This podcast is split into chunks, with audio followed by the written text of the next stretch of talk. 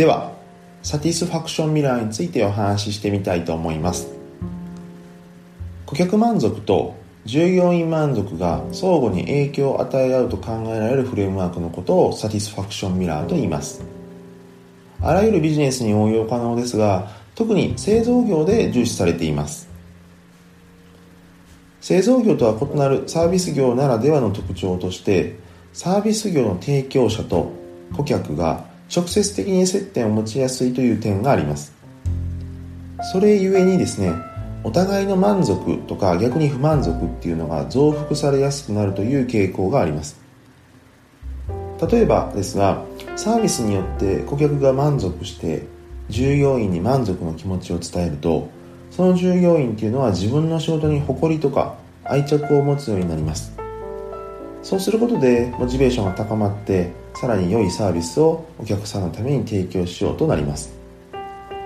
逆に不満を伝えられるとモチベーションが下がります。それがサービスにも反映されてしまうのでますますお客さん顧客は不満足を覚えるというふうになります。もちろんですね企業として目指したいのは前者です。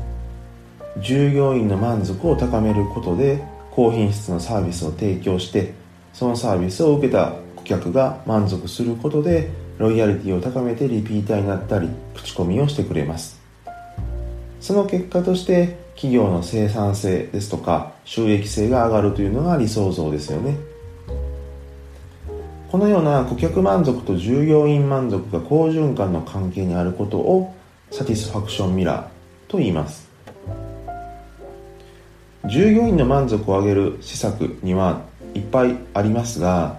それが一過性であったりですね点としての施策で相互に連関がないようでは効果は高まりません。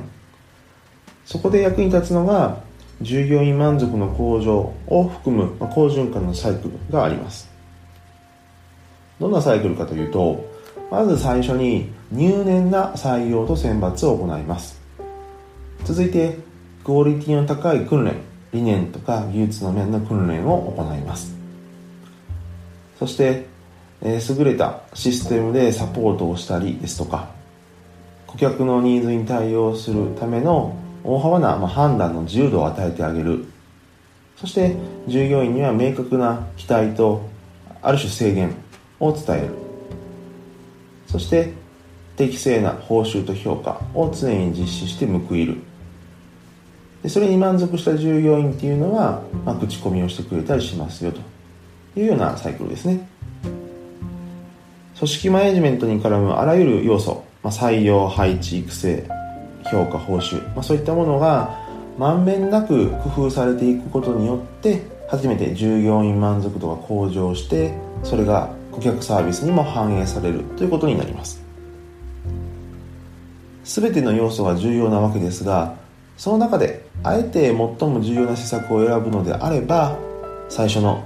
入念な採用と選抜になるかなと思います。よくですね誰をバスに乗せるかは慎重に検討しましょうといったことが言われますが最初にバスに乗せる人間を間違えてしまうと育成評価をどれだけ工夫してもなかなか効果が出ないためですね。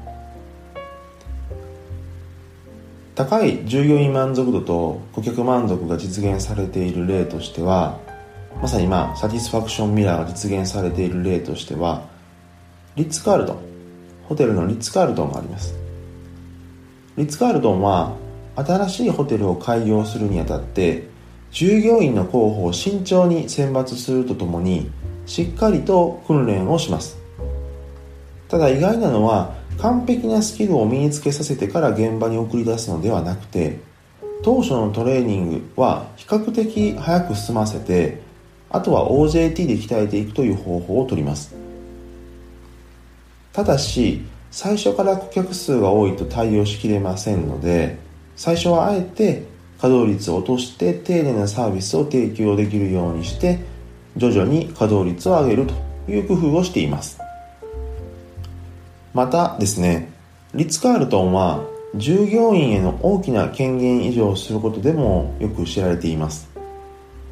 忘れ物をしたお客さんのために飛行機で追いかけてそれをすぐに届けるといった逸話には事書きません。これが従業員満足にもつながっているわけですが何もコントロールする仕組みなく権限移譲することは不可能です。リッツ・カールトンにおいてはそれを可能にしているのがクレドと呼ばれる経営理念です。従業員っていうのはこれを徹底的に叩き込まれます。規則で縛るのではなくて理念で方向づけ動機づけすることっていうのは従業員満足を高める上でも理にかなっているということになります。はい。ということで今日は、まあ、いろんなビジネスに応用可能ではありますが特にサービス業で重視される点としてサティスファクションミラーのお話をしました。